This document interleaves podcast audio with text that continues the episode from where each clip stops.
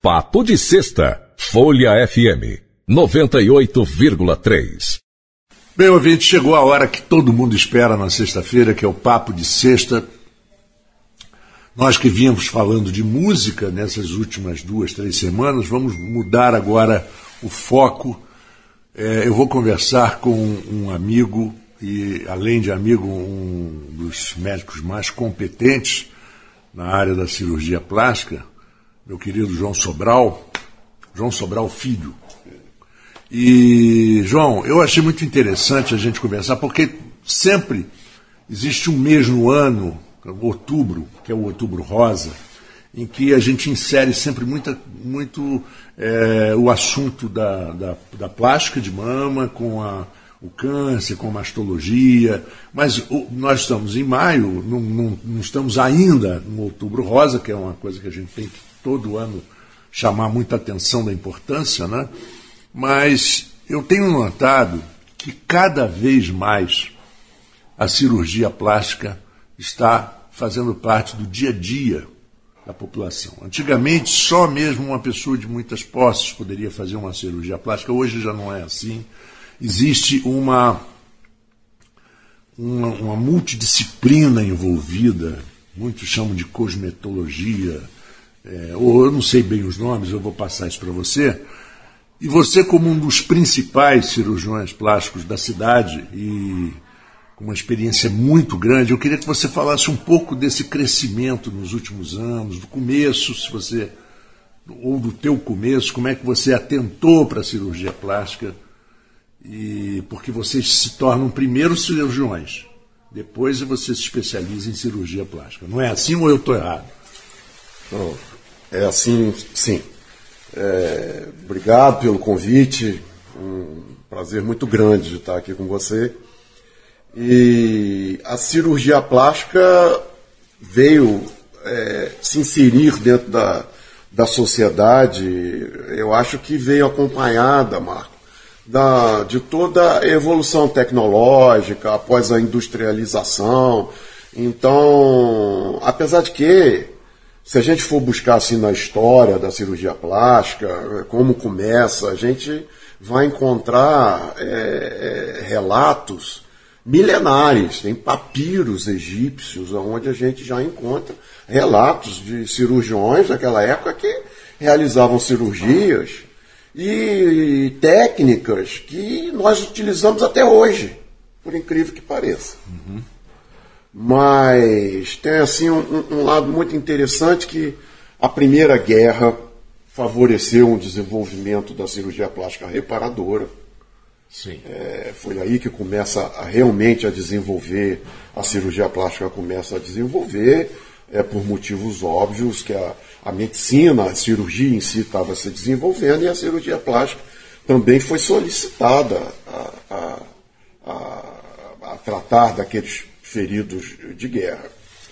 E na, aí tem uma o mais incrível de tudo é que assim, uma mulher, a gente hoje fala tanto do papel da mulher na sociedade, uma mulher lá em 1920, qualquer coisa, se não errar, 1926 talvez, a francesa, chamava-se Suzanne Noël, era uma cirurgiã plástica. Olha que incrível, 1926. É. E ela começa a desenvolver a, a, as primeiras plásticas estéticas faciais. E foi, na época foi assim, não, mas isso não pode existir. Cirurgia plástica não, não pode existir, isso é uma coisa cosmética. Isso. E aí a Suzanne Noel, ela lança um livro no qual chama a atenção para o papel social da cirurgia plástica. Olha só que bacana. Incrível, né?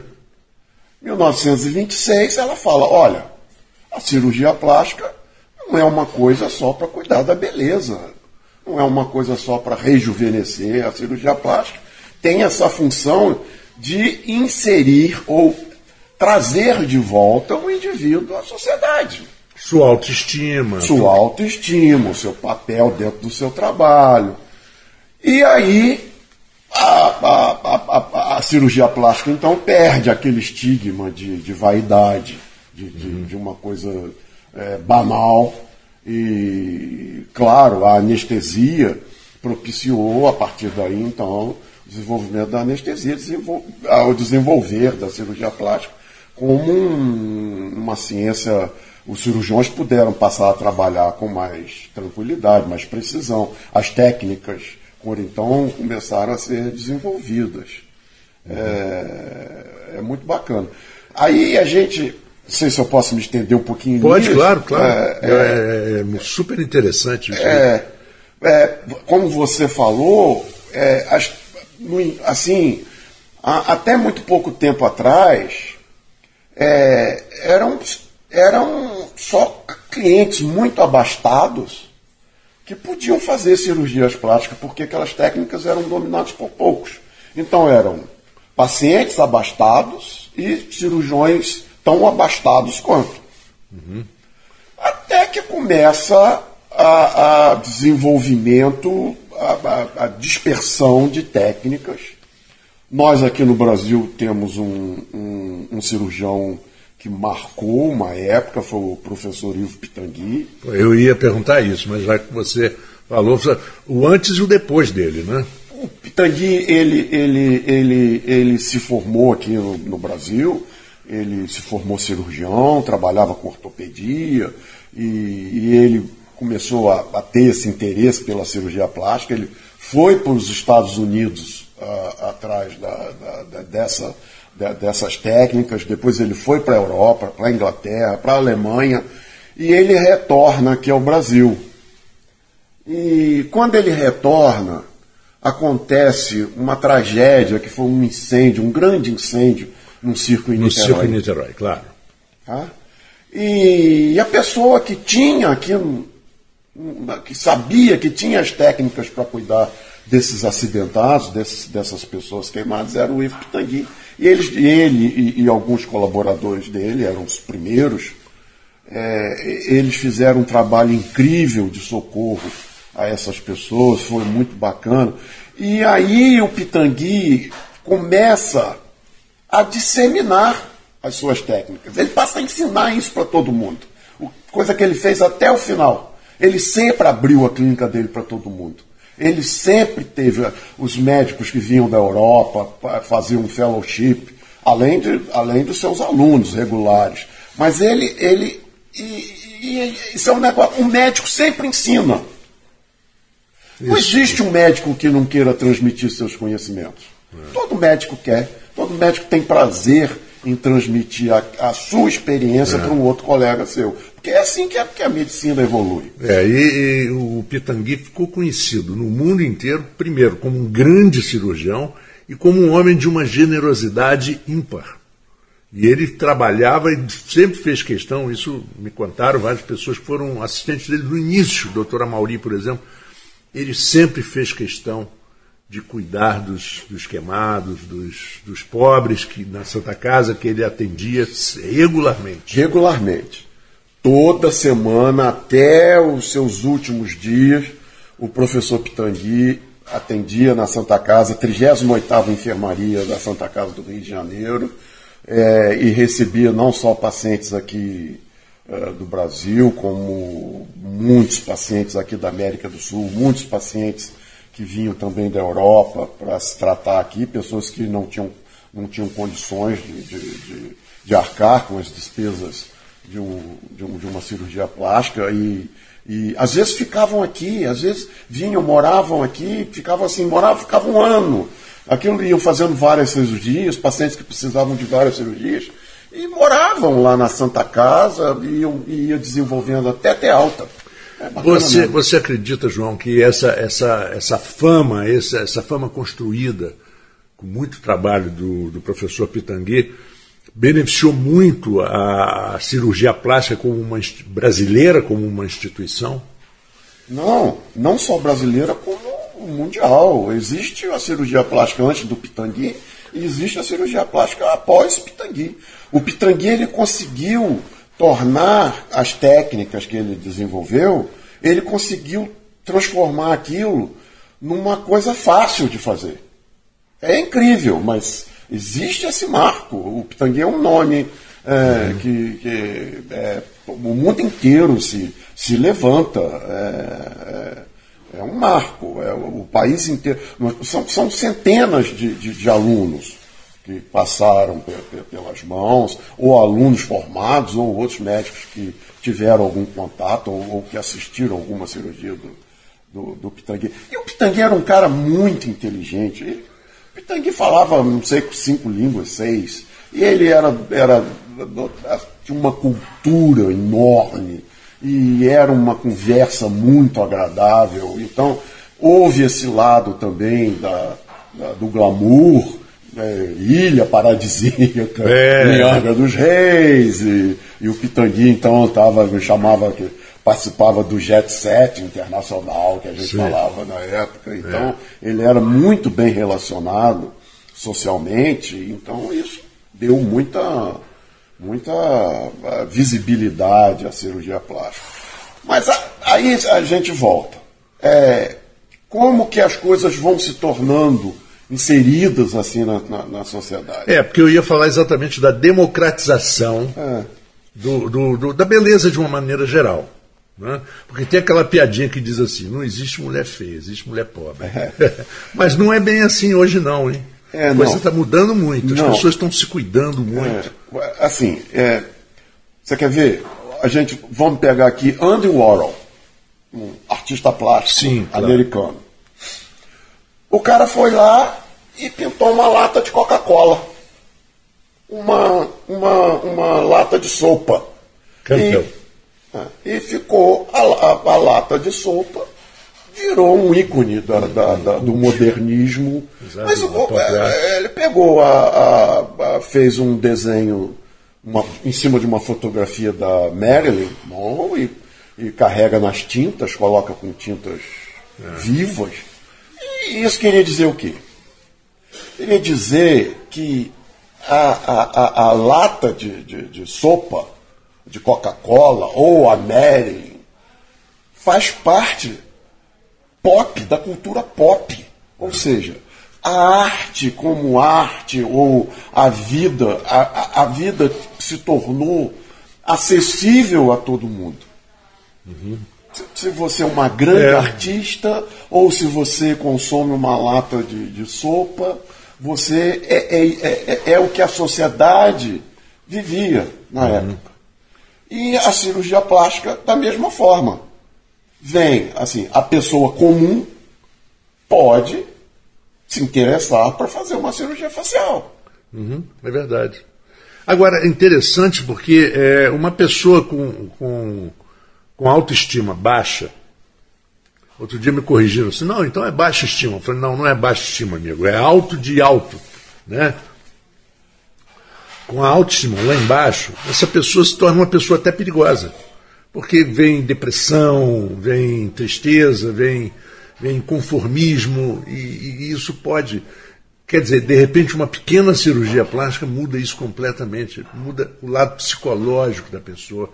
E aí vem o lado psicológico dos cirurgiões plásticos, que sabem a hora de, de, de, de dar um basta, ou de, tirar um pouco o pé do acelerador com, su, com sua paciente.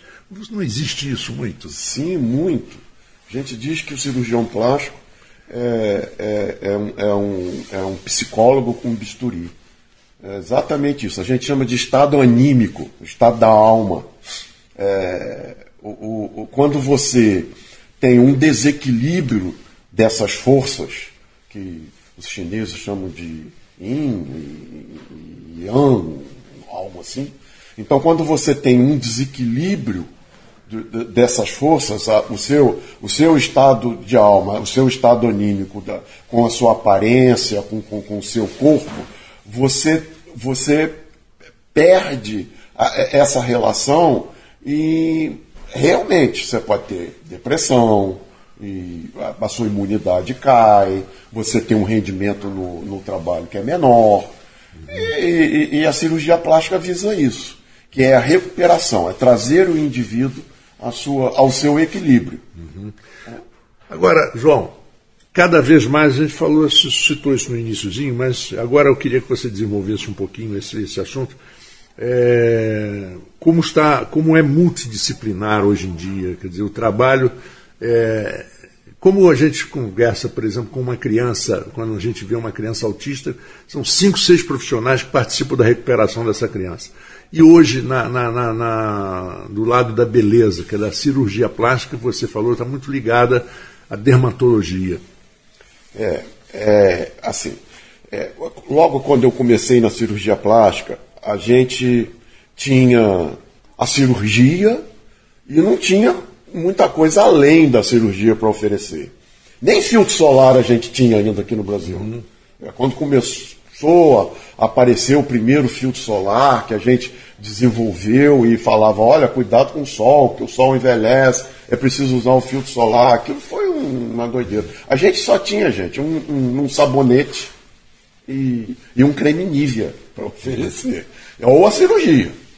Bom, aí a gente foi caminhando, é, aí apareceu o, o, o, o ácido retinóico, que é a vitamina C, uns trabalhos que amenizavam as rugas e tratava a pele. Eu falei, nossa, aquilo foi um, foi um salto assim incrível. Depois é, a gente teve um, a série de preenchedores. Uma, são veículos que a gente coloca na pele e aquilo vai tratando aquelas rugas. Depois apareceu o Botox, que vem amenizar as rugas de expressão, é uma toxina colocada num ponto exato que paralisa aquele músculo exatamente naquele lugar, então tem que ser feito com muita precisão. E hoje, além disso tudo, a gente ainda tem o, a, o que a gente chama de cosmecêuticos, que não são cosméticos. Os cosméticos são para maquiagem. Uhum. Né? Os cosmecêuticos é, são, são produtos de tratamento que foram desenvolvidos. Então, nós temos estimuladores de colágeno, nós temos é, é, aparelhos como ultrassom, lasers, que tratam a pele, fazem tratamento na pele. E aí, esse binômio cirurgia plástica, dermatologia, atualmente é indissolúvel. Não há como. Não tem mais volta. Não tem mais volta. Não há como eu, eu falar assim: olha, você vai fazer uma plástica na face, um facelift, Uhum. E não vai precisar fazer um tratamento dermatológico.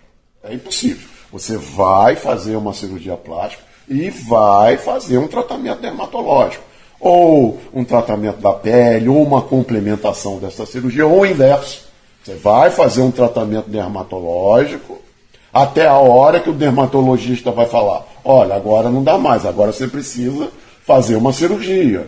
Uhum. Então, é esse, esse binômio é, é, é insolúvel. Até porque a gente procura hoje uma recuperação muito rápida. Todo mundo trabalha. É. Então, o paciente precisa retornar rapidamente ao, ao, ao, trabalho. É o que a gente chama de diminuir o downtime. Então, o, o paciente vai, vai, operar as pálpebras e ele, um, uma semana depois, ele tem que trabalhar. Então, a gente, essas técnicas e essa combinação de tratamentos também visa isso, a redução do downtime. Agora, com toda essa tecnologia, com toda essa, essa modernidade e, essa, e esse fato de você dizer que não tem mais como dividir a cirurgia plástica da, da dermatologia, isso abre também algumas portas para algumas coisas que, que, que provocam riscos. Alguns profissionais que estão trabalhando inclusive recentemente até aqui em Campos, com, por exemplo, harmonização facial e não são totalmente treinados. Por isso é importante da Sociedade Brasileira de Cirurgia Plástica, né, que a gente diz. Mas isso é perigoso, tem que ter muito cuidado. Eu quando ouço, eu quando ouço falar assim, harmonização facial, eu, eu, eu quase que me tremo. Eu, pois é. é. É, é uma doideira isso. Houve uma vazão muito grande de, de, de, de outros profissionais, às vezes nem da área da saúde, e, e, passaram a desenvolver, achando que isso é uma técnica fácil, alguma coisa. Para você imaginar, rapaz, a gente trabalha na face, é um, um, dos locais mais vascularizados que nós temos. é um local, você imagina assim, toda a expressão, toda a mímica facial, a quantidade de nervos e músculos que nós temos na face. Você imagina um, um, um, uma pessoa que não está. É, é, não tem um conhecimento profundo dessa anatomia, tentar realizar esses procedimentos. É, é, a gente tem. Até uma pequena injeção, né? Uma loideira. Pode paralisar um nervo. Uma coisa, é, é, é necroses injeções dentro de, de artérias e, e, produtos que não são os recomendados, pra, que não são os produtos próprios para, para, para usar na, na, na, na, na face, e por aí vai. É, mas é, então, por isso que a gente sempre recomenda. Gente, se eu, se eu preciso tratar a pele, eu vou a um dermatologista. Se eu preciso fazer uma cirurgia, eu vou procurar um cirurgião. É, se eu estou com uma dor no joelho, eu vou procurar um ortopedista. Óbvio. Se você tem um, falta um dente, você vai buscar um dentista especializado um dentista em implante. Especializado em implante. Então, é, é, a verdade é que a gente tem que fugir do me engana que eu gosto. Porque, da mesma forma, hoje todo mundo tem um celular. Hoje todo mundo faz vídeo. Todo mundo hoje faz. É, é a gente se as lives. as lives. Na pandemia, então, foi um, foi um, foi um socorro magnífico. Foi. Uh, mas, assim, é, e isso gerou um desejo muito grande, porque as pessoas passaram a se ver. Mais do que a pessoa passa o dia inteiro olhando, se olhando no celular, com as selfies. Então, houve uma, uma solicitação muito grande nos tratamentos faciais, principalmente. Uhum. Mas, por outro lado, é, a manipulação de imagem é muito grande. Então, às vezes a pessoa vê uma imagem publicada e aquela imagem foi Não é real. Não é real. E a pessoa procura o dermatologista ou o cirurgião plástico atrás daquele milagre ali, e aquele milagre não existe. Então é preciso ter muita consciência. Por isso que é importante procurar bons profissionais, pessoas que você confia. Né? Uhum. Pergunta assim, pergunta para o seu clínico. Doutor, eu quero fazer uma cirurgia plástica, quem é que o senhor me recomenda? Ele vai ter uma boa indicação. Para você. Claro. Hã? Claro, claro, claro, claro. Ah, é e, e, também aquilo que você me falou uma vez, numa entrevista que nós tivemos, que às vezes, se o rascunho não é legal, você não vai ter um produto final. é uma piada, disso. eu lembro disso. Mas é uma piadinha, mas é uma piada extremamente real, extremamente pontual. Quer dizer, você não pode querer é, pegar uma foto eu, por exemplo, eu chego lá no teu consultório e digo assim, olha, está aqui a foto do Richard Gere. Eu quero que você me faça igual. Não, é, exatamente. Paciente, a expectativa é, tem que exatamente. ser. Exatamente. Pacientes chegam, ah, eu quero ter a boca da atriz tal, o nariz do, do, do, do, do ator, não sei, não sei o que. Eu falei assim, gente, é impossível. A cirurgia plástica, ela trabalha com a sua estrutura. Então, o que a gente tem que procurar é melhorar. Quando a gente vai comparar o resultado de uma cirurgia plástica, é, a gente não pode comparar o resultado daquele paciente com o resultado de outro paciente. Você tem que comparar o resultado, a foto, por exemplo, de como o paciente era antes da cirurgia com a foto que ele era depois. Ou seja, o quanto ele melhorou, qual foi o benefício que foi alcançado. É, e, existe uma coisa também, a famosa crise de identidade, né, João? Você me falou isso uma vez. Às vezes a pessoa muda tanto num toque de, de, cirúrgico que a pessoa, vou dar um exemplo, aquela Jennifer Grey, atriz americana do, da, do Dirty Dancing, aquela que sobe, ela tinha um nariz assim, meio adunco. Fez a cirurgia, ficou com o nariz bonitinho.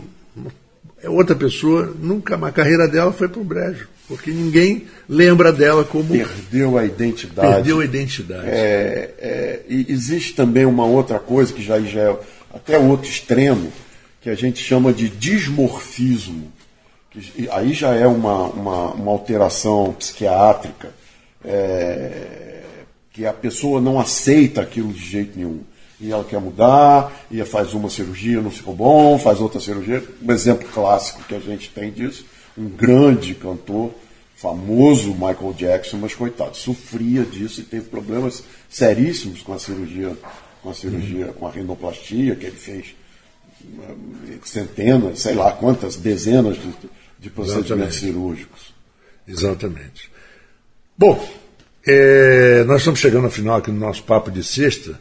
Você até falou para mim, pô, 20 minutos é muito, é muito, que muito nada, já passou, já estamos em 25, e porque o papo vai, e, né, e provavelmente a gente vai estar novamente conversando, porque tem muita coisa, muita dúvida de, de às vezes o ouvinte, nosso ouvinte da rádio tem uma dúvida e tal, e quando tiver uma dúvida eu te chamo. Olha, aqui tem três, quatro perguntas, vamos bater um papo de sexta de novo e vamos atender aqui os nossos ouvintes. Ah, com o maior prazer. E assim a gente pode falar sobre algum tema específico.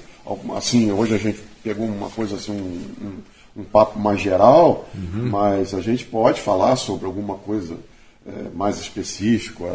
As moças têm muitas dúvidas com prótese de mama, isso. isso. A internet mostra muita coisa boa, mas também mostra muita coisa ruim. o doutor gente... Google é perigoso, né? É, o doutor Google é perigoso. É, é... A automedicação é uma coisa. Você tem, tem que buscar autoestima, automedicação não. Tem um, tem um colega que tem assim, uma piada, ele fala assim: se vem aqui no meu consultório só para buscar uma segunda opinião, pode procurar o doutor Google. É, exatamente, exatamente. É. Para quê, né? Um abraço para você, João. Muito obrigado por você me receber e, e, bater esse papo aqui no Papo de Sexta. E esperamos, em breve, é, estar junto novamente. Muito obrigado pelo convite. Fico muito satisfeito de, de você ter se lembrado aqui de mim. A gente está por aqui. E para o nosso ouvinte, que de sexta-feira eu desejo um grande final de semana, tudo de bom. Aproveita, está mais friozinho, já dá para tomar uma sopinha, um caldo, um vinho e tal aproveite, desfrute né, de tudo que, que a, a natureza tem para te oferecer. Um abraço para todos e até segunda-feira. Papo de Sexta, Folha FM 98,3.